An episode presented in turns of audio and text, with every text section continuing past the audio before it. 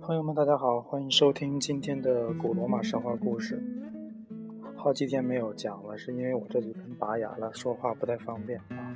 今天我们要讲的主人公呢，是古希腊以及罗马非常有名的一位女神——爱神维纳斯。那么，在古罗马神话里面呢，爱神维纳斯是被认为是最美丽的女神。那么，我们知道古罗马神话中有很多女神，比如说天后朱诺代表高贵美，月亮女神狄安娜代表纯洁美。那我们的智慧女神雅典娜呢，就代表了智慧美。哦，这个爱神维纳斯呢，代表的就是容貌美。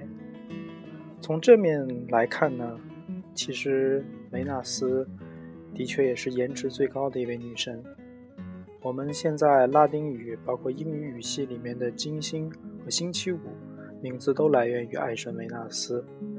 爱神维纳斯，我们最早听说她的名字应该是一个非常有名的雕像啊，也就是现在双十一的保护神断臂的维纳斯啊。因为网购太多，被迫把自己的双手斩断。其实，在文艺复兴时呢，爱神维纳斯已经非常有名气了。当时，大批的艺术家做了很多关于爱神维纳斯的画像和那个雕像啊，是为了代表自己对美和个性解放的追求。在古罗马神话中的爱神维纳斯对标希腊神话中的阿弗洛狄斯、阿弗洛狄忒啊，啊。也就是说，希腊神话和罗马神话有一些名称上的差别。嗯，无论是在奥林匹斯圣山还是在凡世间呢，爱神维纳斯都是最美的一个。她是爱和美完美的结合体。作为爱神呢，维纳斯掌管着人类的爱情、婚姻和生育。此外，她还代表着每年的春天和每天的黎明，所以她还掌管着一切动植物的繁衍与生长。一年之计在于春，一天之计在于晨啊，所以。世间万物啊，是万物生长靠不是靠太阳啊，万物生长靠维纳斯啊。维纳斯眉清目秀，皮肤白皙，身姿迷人。在人们心中呢，维纳斯的形象比其他诸神要形象的多。最早呢，它是以裸体的形象出现的。我们经常啊，从历史书或者神话书里看到一个封面，一个女神站在一个贝壳上啊。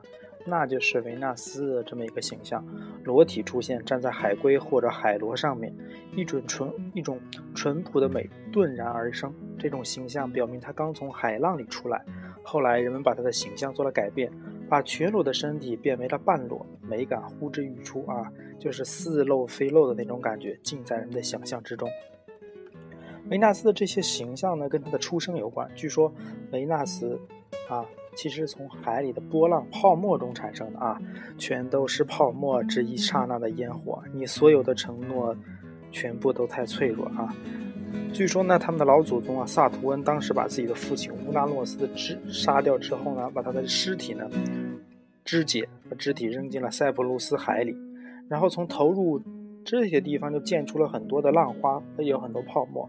随后呢，一个美丽的巨大贝壳就出现了，周围有很多小贝壳或者珍珠相伴。巨大的贝壳被海风和波浪吹到岸边，微微颤动后，两半自然分开。一个长发美女从贝壳中走了出来，这就是我们的爱神维纳斯。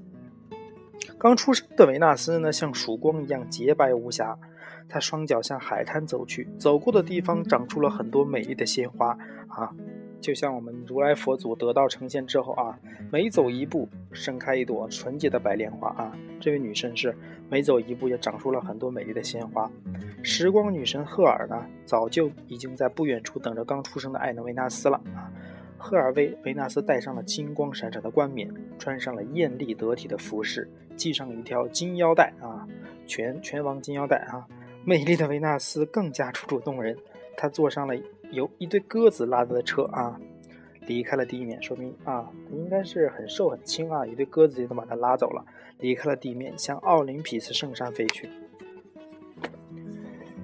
嗯，看到美貌飞行的非凡的维纳斯呢，奥林匹斯圣山上的众神都绝口称赞啊，因为大家都嗯懂的啊，那个时候的天神还没有脱离动物性啊，大家看到美女当然也都口流可流口水啊。有着诱人双眸、迷人微笑的维纳斯，姿态优雅，举止端庄潇洒，使圣山的众神为之倾倒。那知道圣山上可不知只有一个女人呢。三个女人就一台戏，维纳斯的美无可厚非，可是引来了不少嫉妒的目光。其中以美丽著称的天宫朱诺和天后朱诺和智慧女神密涅瓦尤为最深。天后朱诺、智慧女神密涅瓦和爱神维纳斯因一个象征美的金苹果而大动干戈，最后连天空朱庇特都不好意思加以判断啊，只好让伊达山上一个英俊少年啊，一个有世界上最漂亮的一个少年。帕里斯来裁决他们三个到底谁最美啊？啊，也只能这样。你长得最好看，当然由你来评判了。尤其由异性来陪判，这是比较公正的。但是这个帕里斯呢，也是没见过这么多漂亮的女神啊，本来也分不清谁最美。但是维纳斯呢，他当时啊就行贿了啊，他答应如果帕里斯把金苹果给他，他会把天下最美丽的少女海伦嫁给他。最后呢，帕里斯啊，所有。嗯，手拿人家手短啊，所以呢，帕里斯就把象征美丽的金苹果给了维纳斯。注意哦，这个地方又出现了苹果。苹果在西方神话里一直是一个很不祥的东西，也是一个很神奇的存在。很多神话里都出现了苹果，但它寓意都各不相同。然后呢，朱诺和密涅瓦虽然不服气，但也无话可说啊。就好比说，一个花魁呢，把绣球抛给了。啊，一位男子，那其他人也没什么好说的，人家你情我愿，人家就这么裁决了，是吧？但是接下来呢，我们由这个金苹果，然后维纳斯把天底下最漂亮的少女海伦呢，嫁给了帕里斯之后呢，引发了旷日持久的一场战争——特洛伊之战啊，也就荷马史诗里面《伊利亚特》啊，以及。以及很多很多史诗都要提到的这场战争，那之后我们继续讲这个那个特洛伊之战以及木马种种的传说啊，今天就暂时按下不表。后来呢，维纳斯嫁给了火神富尔干，就是长得特别丑逼的那个富尔干，又丑又瘸啊，美丽的维纳斯根本就不喜欢他，就好比是潘金莲啊。嫁给了武大啊，根本就不喜欢，但是没有办法，因为这场婚礼呢是天宫朱庇特亲自赐予的，维纳斯不得不答应下来。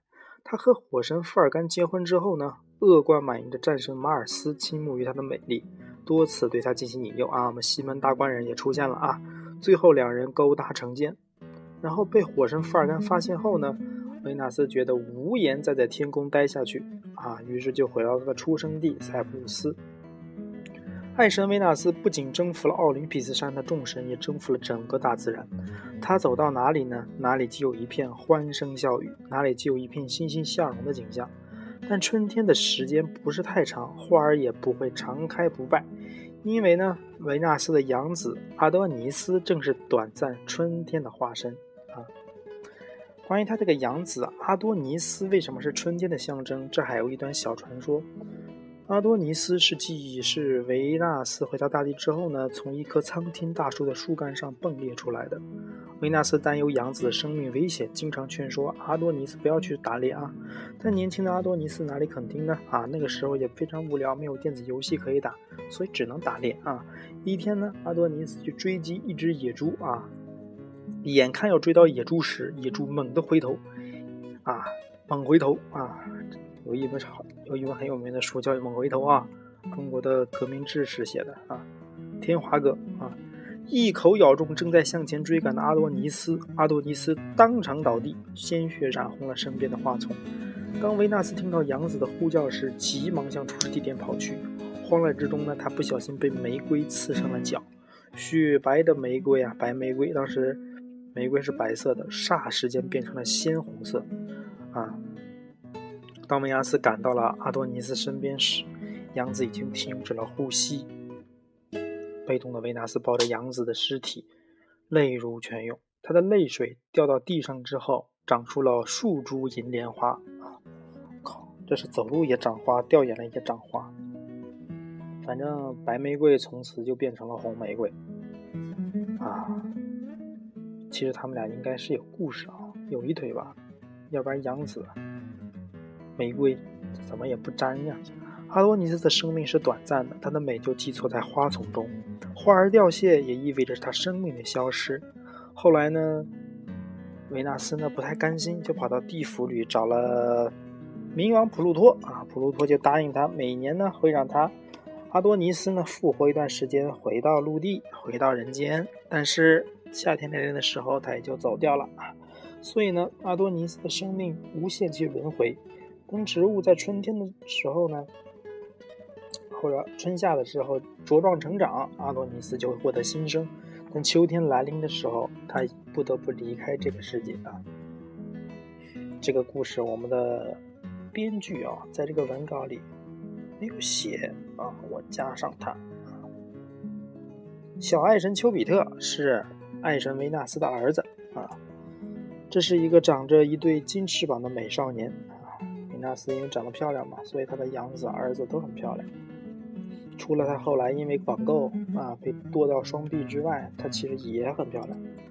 丘比特喜欢拿着弓箭火炬，乘着漂浮的微风到处游荡。啊，像个鬼魂一样啊！他所到之处呢，人们会享受到友谊的快乐、温存和乐趣，更会享受到爱情的甜蜜和心酸。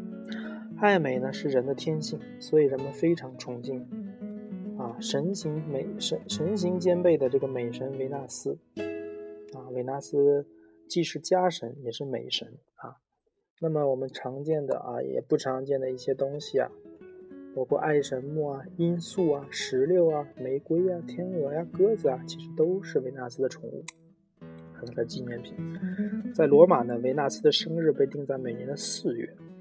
帝国时期的罗马对维纳斯的崇拜尤其流行。凯撒大帝还自称啊，他是啊，埃尼阿斯的后裔，就是维纳斯的后裔。尊维纳斯为罗马人的祖先啊，由此可见，维纳斯在罗马人心中的地位是相当的高。今天呢，关于爱神维纳斯呢，我们就讲到这里。啊，在罗马神话中呢，爱神维纳斯不仅是美貌的象征，其实也是爱意啊的象征，而且是世界上历史上比较早的一个啊，是吧？婚姻啊出现状况的这么一个女神。下一章呢，我们将讲她的儿子爱神丘比特的互恋故事啊。今天讲到这里，大家晚安。